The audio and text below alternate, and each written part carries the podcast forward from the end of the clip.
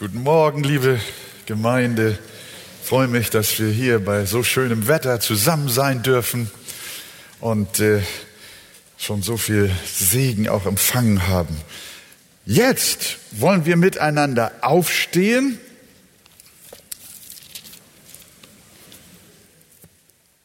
Wir lesen Apostelgeschichte 11, Vers 1 bis 18. Apostelgeschichte 11, 1 bis 18.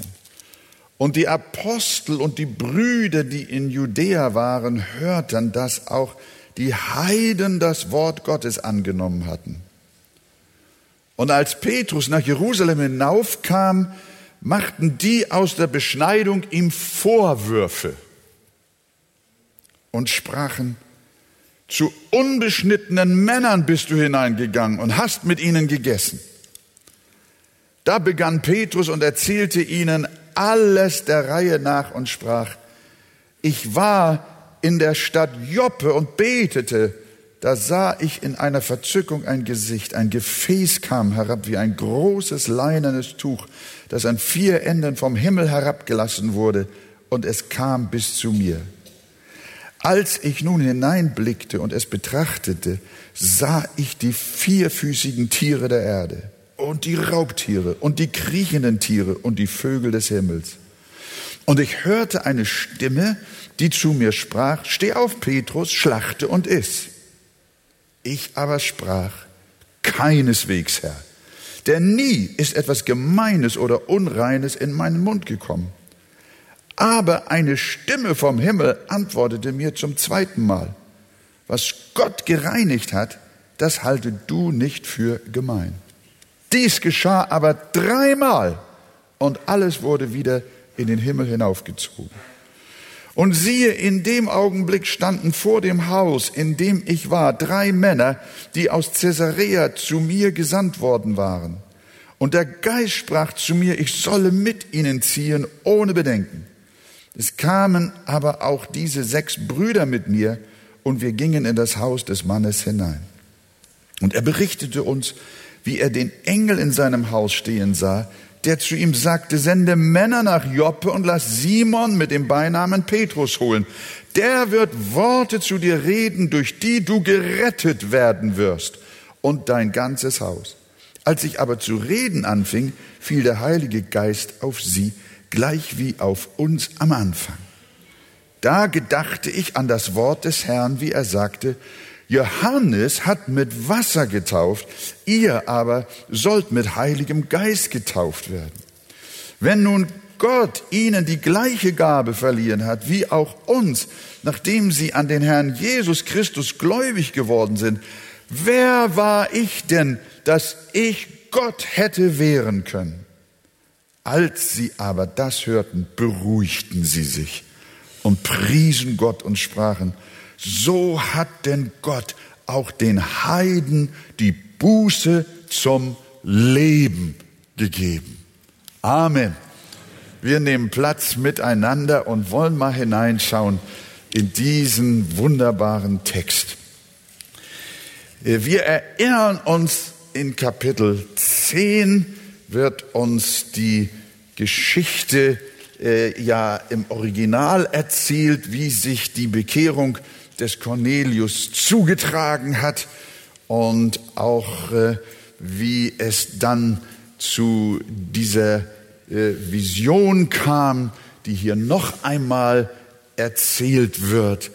Äh, auf jeden Fall wird uns in diesen 18 Versen nun erzählt, wie es zur Einheit der an Christus gläubigen Juden und Heiden kam. Dieses Ereignis stellte die Weichen für die Weltmission. Bislang war es ja so, dass das Evangelium doch mehr in den Reihen der Juden geblieben war. Auch die in Jerusalem äh, errettet worden waren und mit dem Heiligen Geist erfüllt wurden, waren ja Juden, die lediglich aus den verschiedensten Teilen der Diaspora, dem damaligen römischen Reich kamen.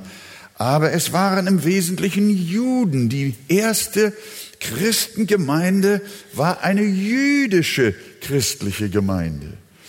Und nun kommt auf einmal ein Heide, ein italischer Hauptmann zum Glauben. Und nicht nur er, sondern seine große Familie, sein ganzes Haus.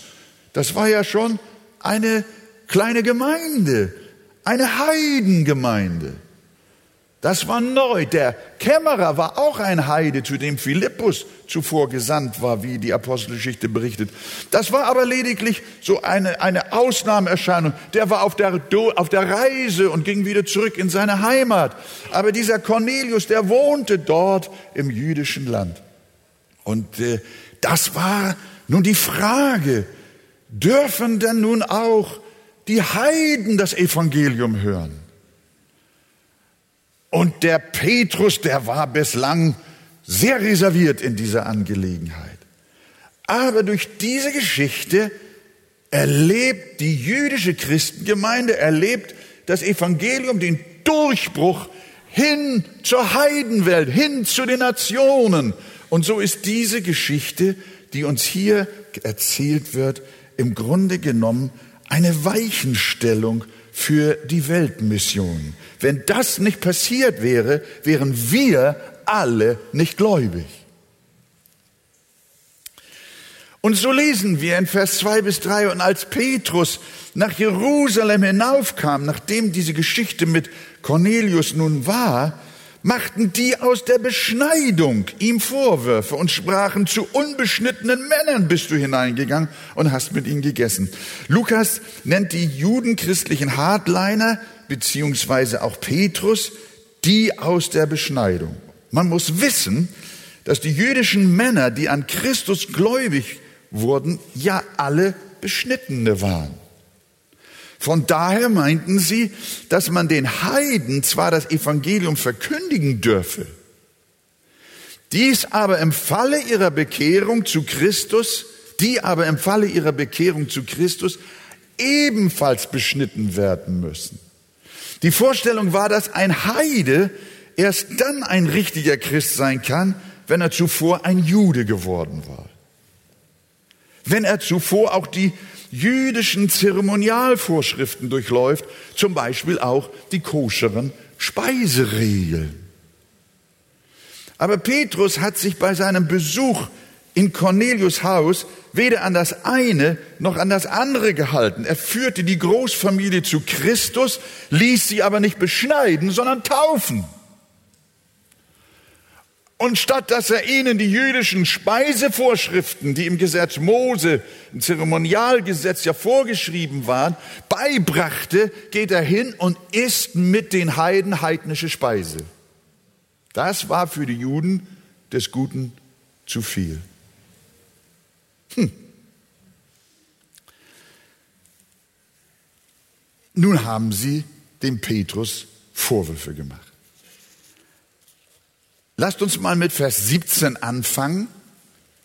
Das ist der letzte Satz, den Petrus dann äh, spricht, äh, nachdem er eine lange Antwort den jüdischen Christen gegeben hat. Da sagt er in Vers 17, wer war ich denn, dass ich Gott hätte wehren können?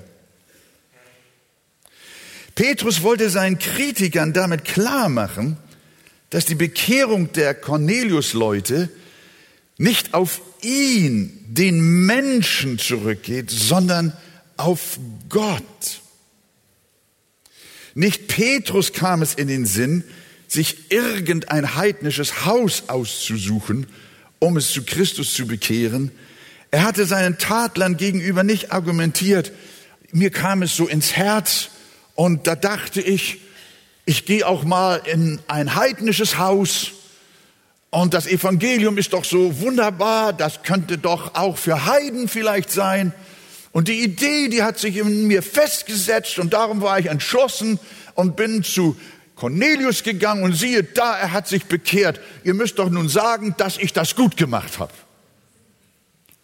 Nein, er argumentiert nicht, was er getan hat, sondern er sagt, ihr lieben Kritiker, ihr lieben Juden, das, die Geschichte des Cornelius hat eigentlich gar nichts mit mir zu tun. Das ist etwas, was Gott getan hat. Deshalb dieser Satz, wer war ich denn, dass ich Gott hätte wehren können? Petrus wollte seinen Kritikern damit klarmachen, dass die Bekehrung des Hauses des Cornelius ein Werk Gottes war. Petrus sagt, ich konnte Gott nicht wehren. Es war Gottes Handeln.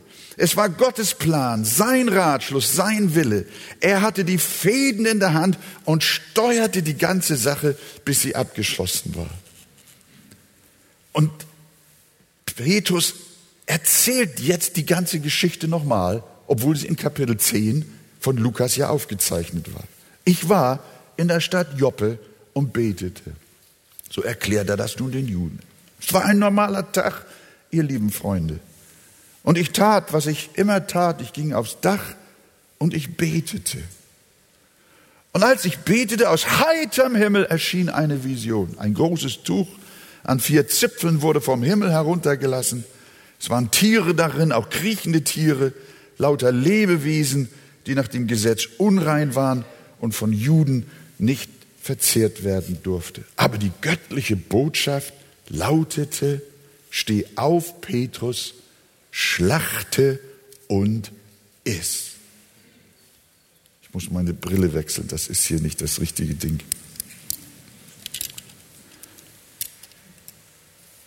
Petrus war ein gesetzestreuer Mann und wollte nicht essen.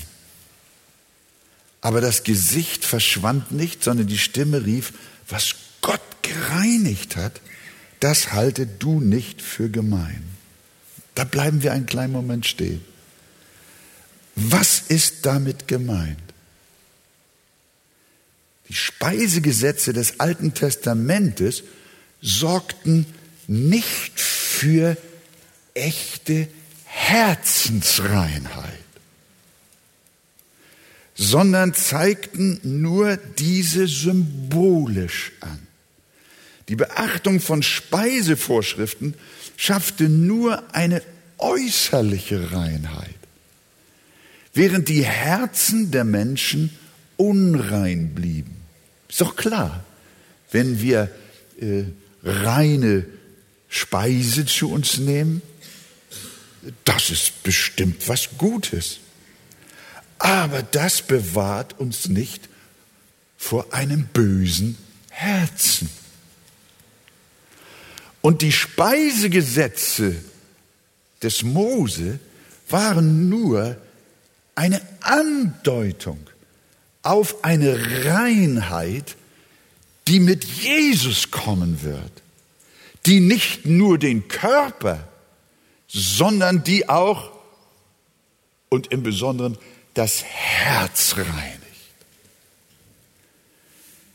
Darum hat Jesus gesagt, nicht das, was außerhalb des Menschen ist, die Speise, und in ihn hineinkommt, kann ihn verunreinigen, sondern was aus ihm herauskommt, das ist es, was den Menschen verunreinigt. Nicht was zu seinem Mund hineinkommt, sondern was aus seinem Mund hinauskommt.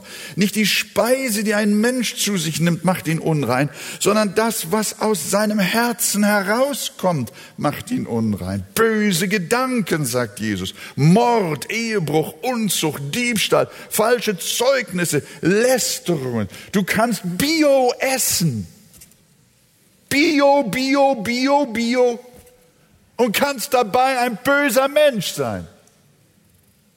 Das ist das. Und deshalb braucht es mehr als nur Speisegesetze. Es braucht etwas, das den Menschen wirklich reinigt, bis in sein Herz hinein, bis zum Kern seines Wesens. Und liebe Freunde, dazu kam Jesus. Und nun heißt es nicht mehr, die Speise macht uns rein, sondern jetzt heißt es, das Blut Jesu Christi, des Sohnes Gottes, reinigt uns von aller Sünde. Das war der Punkt, wo das Evangelium angekommen war. Und das war, was Petrus noch nicht auf die Reihe brachte. Was ihm in dieser Vision deutlich und klar gemacht wurde. Seitdem Christus gekommen ist und sein, er sein Heilsblut vergossen hat, seitdem gelten keine Speisegebote mehr. Denn in Jesus Christus gibt es jetzt die wahre Reinheit. Und darum ist er das Ende des zeremoniellen Gesetzes, des Alten Testamentes. Und deshalb schreibt Paulus, ich zitiere nur einige Stellen, es gibt eine Fülle in diese Richtung von Bibelworten, so lasst euch von niemand mehr richten oder einschüchtern wegen Speise oder Trank oder wegen bestimmter Feiertage oder Neumondfeste oder Sabbate.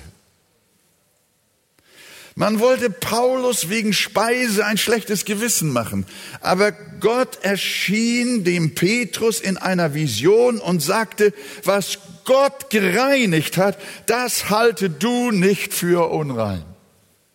Das heißt, wenn Gott das Herz eines Heiden in Christus gereinigt hat, dann ist er rein und niemand kann ihn dann wegen nicht genehmen Essens für unrein halten.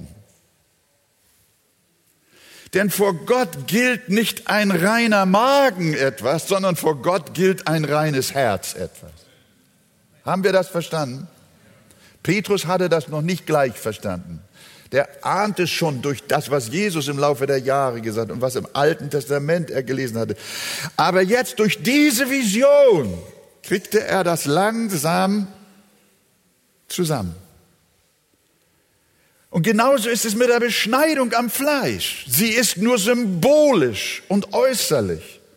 Aber mit dem Kommen Christi hat sich das geändert. Seitdem gilt, was Paulus schreibt in Römer 2, 28, denn nicht der ist ein Jude, der es äußerlich ist, durch die Beschneidung. Auch ist nicht das die Beschneidung, die äußerlich am Fleisch geschieht sondern der ist ein Jude, der es innerlich ist. Und seine Beschneidung geschieht am Herzen, im Geist, nicht dem Buchstaben nach, nicht dem Rituell nach.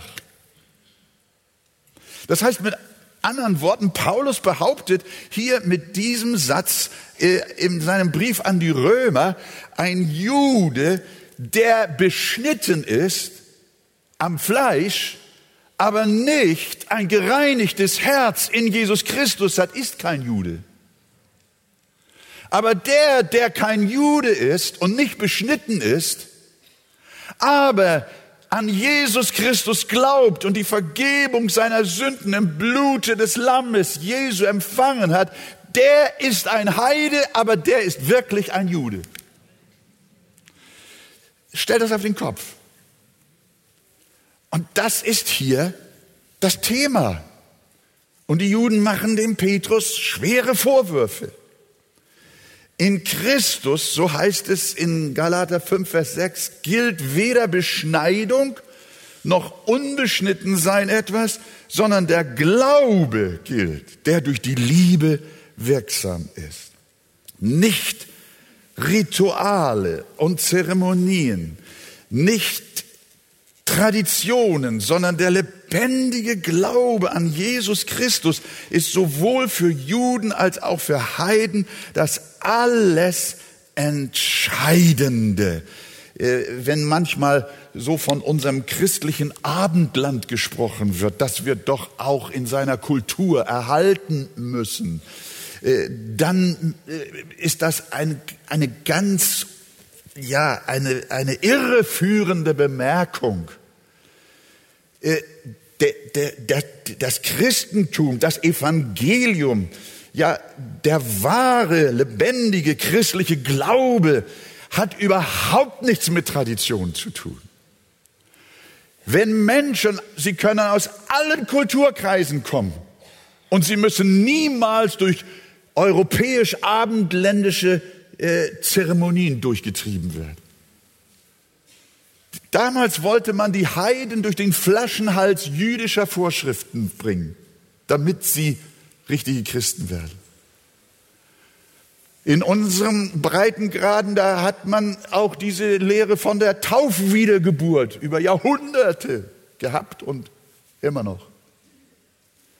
Da müssen, du kannst nur Christ sein, wenn du als Baby getauft wurdest. Und wenn du stirbst als Baby, dann musst du noch schnell die Nottaufe erhaben.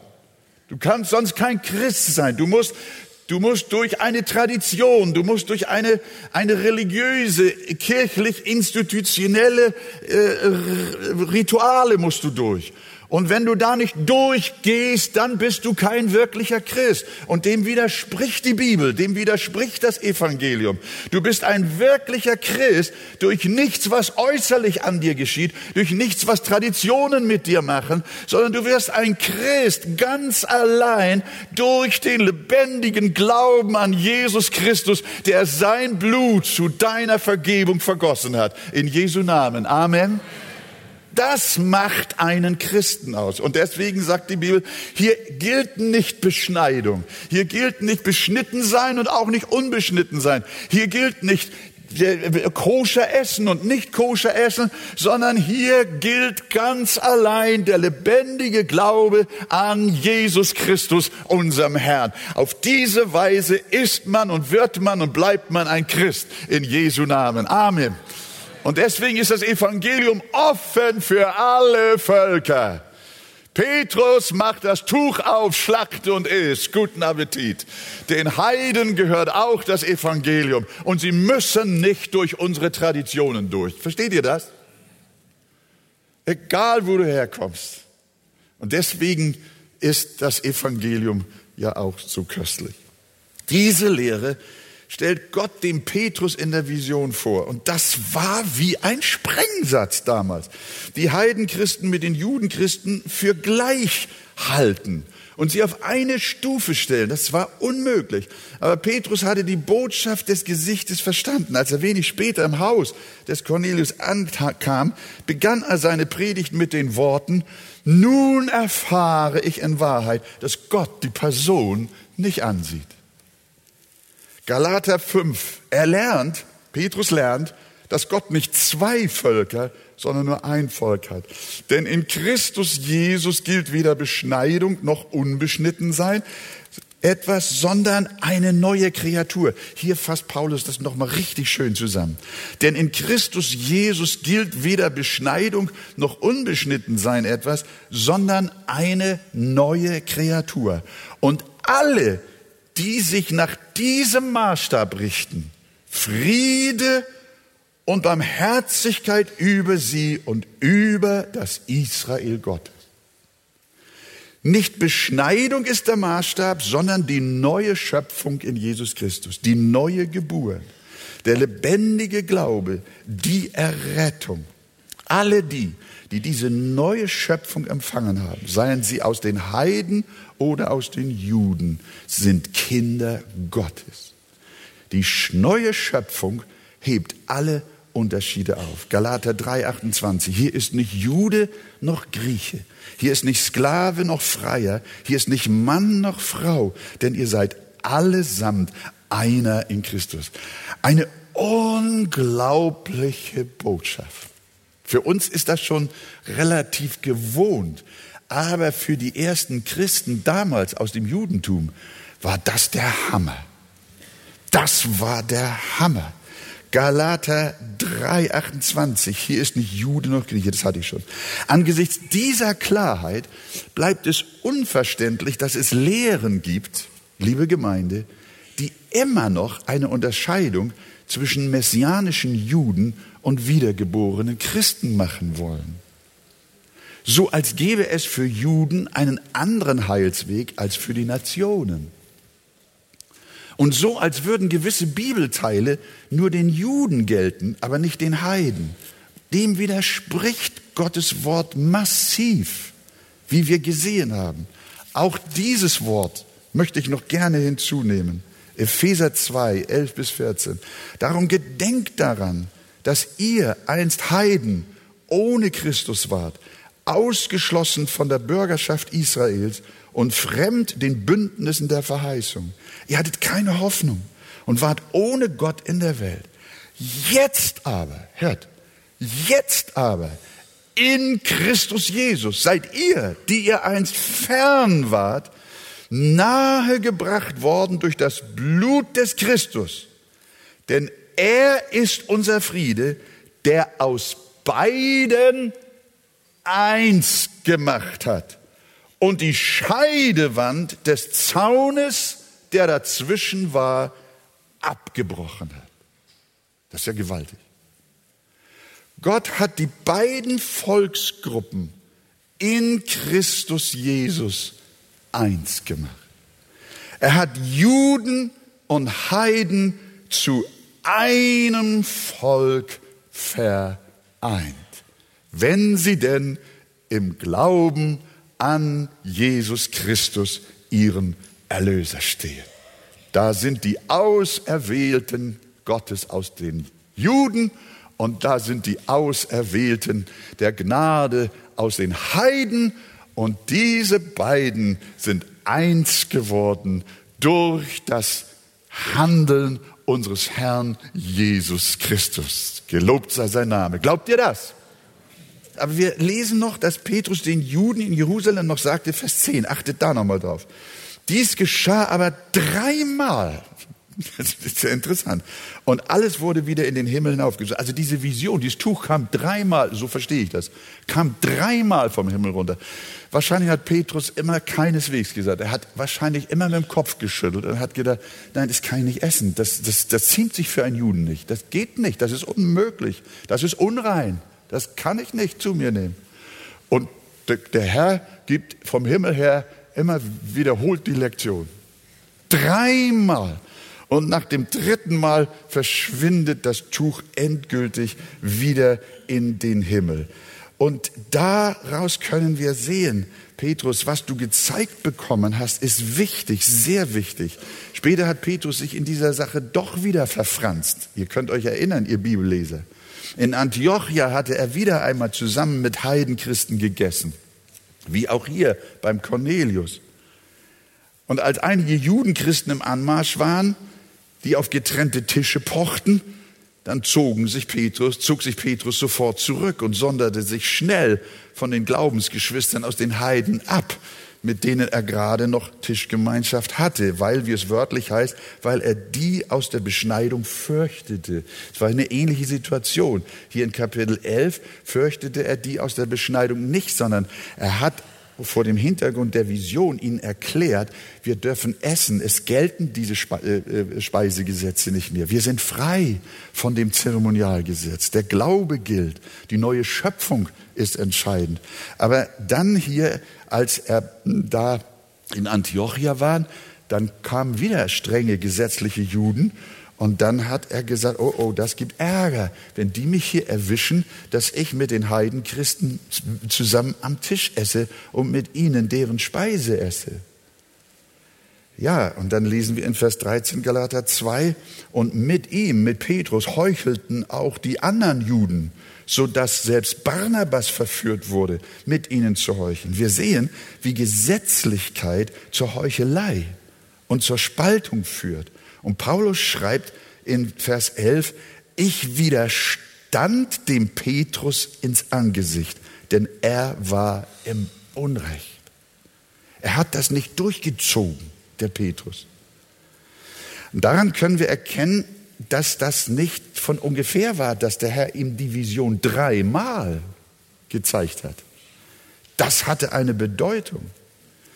Lasst uns daraus lernen, liebe Geschwister. Es gibt nur eine Regel, nur einen Maßstab für alle Erlösten.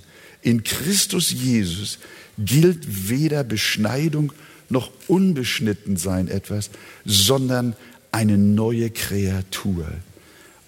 Das Leben mit Jesus im Glauben. Und alle, die nach diesem Maßstab leben äh, und aus Glauben sind, diese, so sagt Paulus, das sind Abrahams Kinder. Galater 3, Vers 7. Diese Sache ist für uns vielleicht nicht mehr so aktuell, aber ihr glaubt nicht, wie oft wir aufgrund unserer Fernsehsendungen Post bekommen. Und die schreiben uns, Pastor Weger, das ist wunderbar. Die Predigten, die aus der Arche ins Fernsehen kommen, das, ist, das, das, das segnen uns sehr. Aber, aber, sie essen Schweinefleisch. Aber, sie haben ihren Gottesdienst nicht am Sabbat. Aber, fragt meine Frau, die bringt mir diese Briefe immer nach Hause. Ich sage, Schatz, ich habe es doch schon einmal geschrieben, nimm den Standardbrief. so stark ist das drin. Und so gibt es andere Dinge, die wir, äh, Rituale, die, die, die wie Zäune zwischen der Christenheit sind, die aber völlig unnötig sind. Und deshalb bitte ich darum, lasst uns nicht Zäune irgendeiner Tradition aufrichten, Zäune religiösen Brauchtums, Zäune der ethnischen Herkunft, der Sabbatvorschriften, keine Zäune von Speisegesetzen, Kleiderordnungen, Musikstilen, Waschungen und Beschneidungen und was sonst immer noch einzelnen Gruppierungen von Christen so wichtig ist bin einmal äh, auch als Christ, als jung bekehrter Mann, bin ich von einer lieben Schwester, die hat das gut mit mir gemeint. Die hat gesagt, Wolfgang, das ist ja so schön, dass du bekehrt bist, aber du bist noch nicht wirklich durchgedrungen. Und dann hat sie mich in ein Seelsorgeheim geschleppt und da wollten sie mir unreine Geister austreiben. Und dann haben sie die Türen aufgemacht, die Fenster aufgemacht und haben den Geistern, die sie aus mir ausgetrieben haben, gemacht, als wenn das Vögel und Hühner sind, die von mir entwichen sind. Und, und dann habe ich das Ganze mir angeschaut und dann habe ich festgestellt, die machen das mit jedem so, der neu bekehrt ist. Da habe ich gedacht, die ziehen die Menschen alle über einen Leisten. Die, die, die Judenchristen wollten ihre jüdischen Gepflogenheiten, also den Heidenchristen aufzwingen und manche äh, Seelsorgehäuser, die wollen den Gotteskindern ihre Methoden überziehen. Nein, ihr Lieben, ich habe dann zu dieser Schwester gesagt, wenn du mich da noch mal wieder hinschleppst, dann glaube ich, gehe ich wieder in die Welt. Jesus wohnt in meinem Herzen und er hat mir meine Sünde vergeben und ich bin neu geboren und ich bin frei von aller Sünde durch die Gnade unseres Herrn Jesus Christus. Sagt ihr Amen dazu? Durch den Glauben geschieht das. Und das geschieht durch die neue Schöpfung und durch die Wiedergeburt. Und das ist der Segen, den Gott uns gibt. Wir schleppen die neu bekehrten Leute nicht irgendwo hin, damit sie wirklich echte Christen werden, sondern wir glauben an die Macht des Wortes Gottes und seines Heiligen Geistes, dass Menschen von neuem geboren werden und verändert werden, hier mitten unter uns, in Jesu Namen. Amen. So wollen wir es, ja. Dankeschön, ihr Lieben, danke. Also, lasst uns keine Zäune aufrichten, sondern das Evangelium soll herrschen, die Gnade soll herrschen, die Lehre, dass wir eine neue Schöpfung sind, dass wir sein Werk sind, dass wir aus nichts heraus allein durch die Gnade zu einem neuen Leben erschaffen worden sind, ohne unsere Mitwirkung, über den Weg des Glaubens und nicht durch Werke, Vorschriften, Übungen. Diese Lehre vereint uns und führt uns zu einer gesegneten Nachfolge, zu einem einigenden Christusglauben und auch zur Heiligung und zu guten Werken aus der Liebe, die ausgegossen ist in unsere Herzen. Äh, darüber freue ich mich. Ich freue mich auch über den Kontakt und die Partnerschaft, die wir mit der jüdischen Gemeinde äh, in Israel haben, Grace and Truth. Pastor David Zadok, wenn jemand da mal hin möchte, in der Kanot Industrial Area, in der Kachol Street in Israel, als ich den jüdischen Pastor Zadok fragte, ob er sich als messianischer Jude oder als Christ verstehe, dann hat er mir prompt geantwortet, dass er diesen Unterschied nicht kennt, weil die Bibel ihn nicht kennt. Wir sollten nicht trennen, was Gott vereint hat, denn wir sind alle eine neue Schöpfung und einer in Christus. Dass sich am Ende der Zeit, das möchte ich allerdings nicht versäumen zu sagen, dass sich am Ende der Zeit viele Juden bekehren werden. Und wie Paulus sogar schreibt, ganz Israel gerettet wird. Das erfüllt uns mit großer Freude Und das bewegt uns mit großer Erwartung für Israel zu beten. Wir teilen die Sehnsucht des Paulus, der geschrieben hat, Brüder, der Wunsch meines Herzens und mein Flehen zu Gott für Israel ist, dass sie gerettet werden.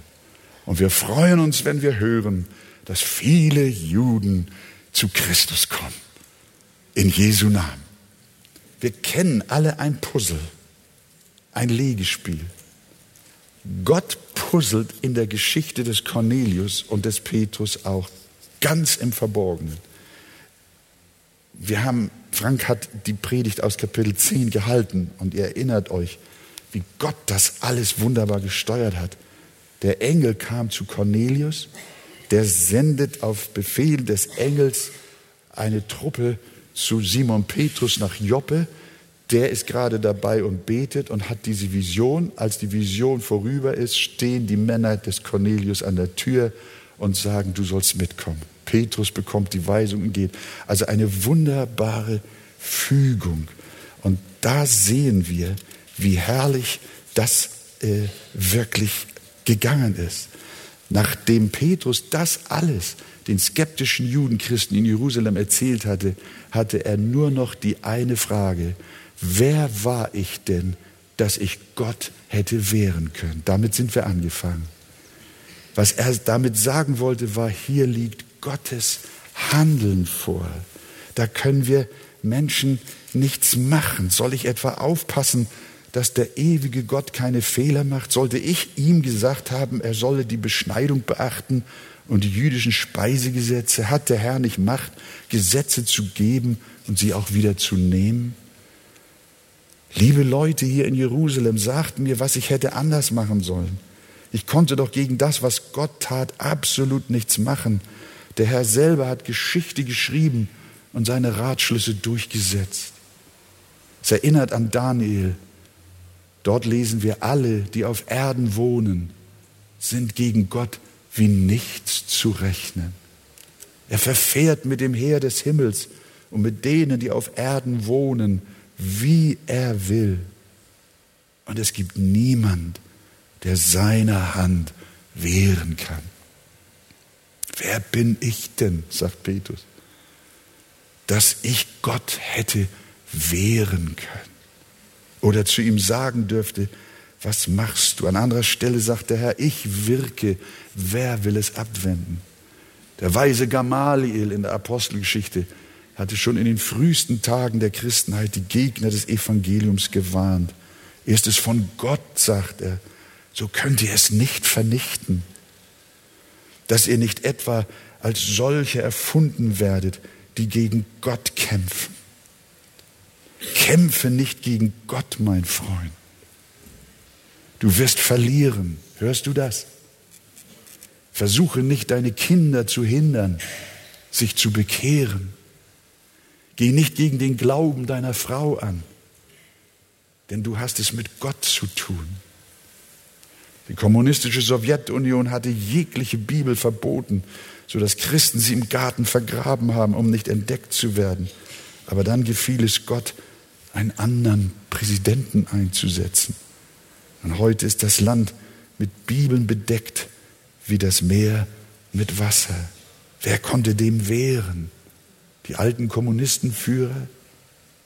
Einst versteckten sich die Christen vor den römischen Cäsaren, die sie wegschlachteten wie das Vieh.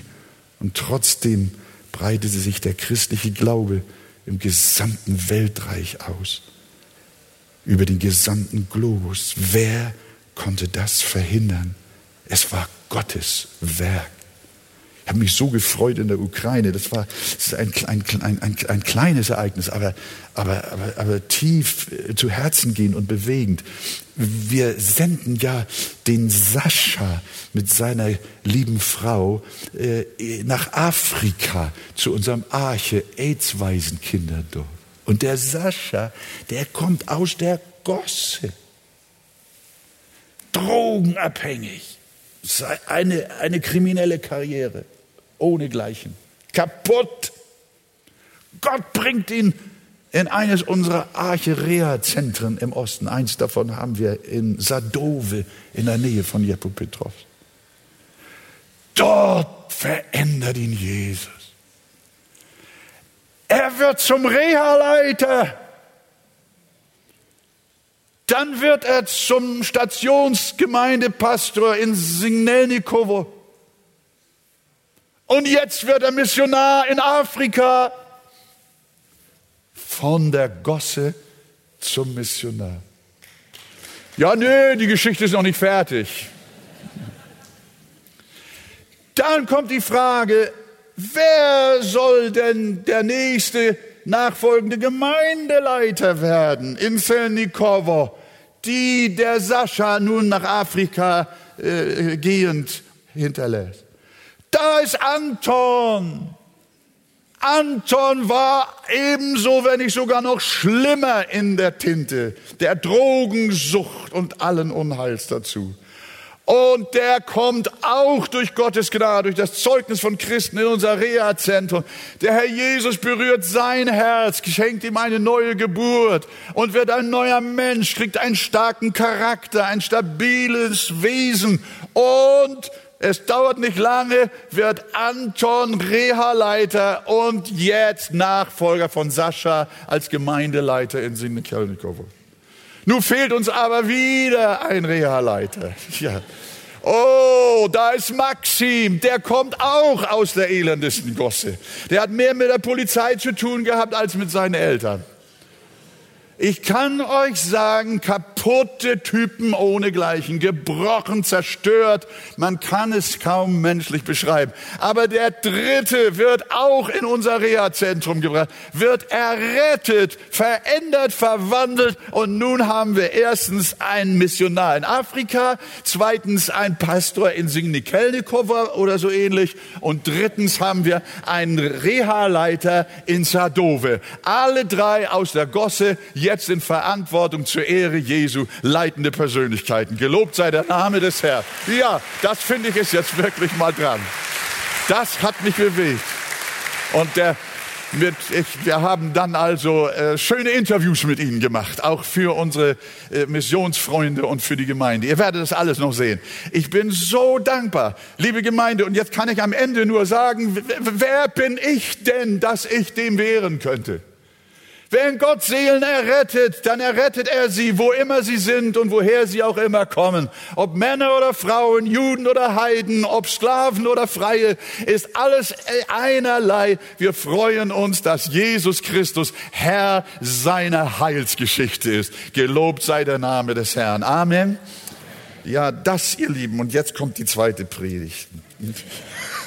Nein, nein. Ich schließe jetzt mit diesem, als das, als das die Juden in Jerusalem hörten und Petrus ihnen das alles nochmal so plausibel gemacht hat, warum er denn bei Cornelius war, warum es denn recht ist, dass er nicht mit ihnen die jüdischen Gesetze den Heiden auf, äh, aufdrängen wollte und warum er sie ihn nicht beschnitten und auch mit ihnen gegessen hat. Und dann hat er das alles, alles erzählt und war voll Heiligen Geistes. Und dann lesen wir Vers 18. Als sie aber das hörten, beruhigten sie sich und priesen Gott und sprachen, so hat denn Gott auch den Heiden die Buße zum Leben gegeben. Amen. Wollen wir es mal zusammen sagen? Was für ein wunderbarer Abschnitt. So hat denn Gott auch den Heiden die Buße zum Leben gegeben. Nochmal, wir stehen auf. Diesen Satz nehmen wir ganz besonders mit nach Hause. So hat denn Gott auch den Heiden die Buße zum Leben gegeben. Cornelius und dir und mir und uns allen. Gelobt sei der Name des Herrn. Halleluja.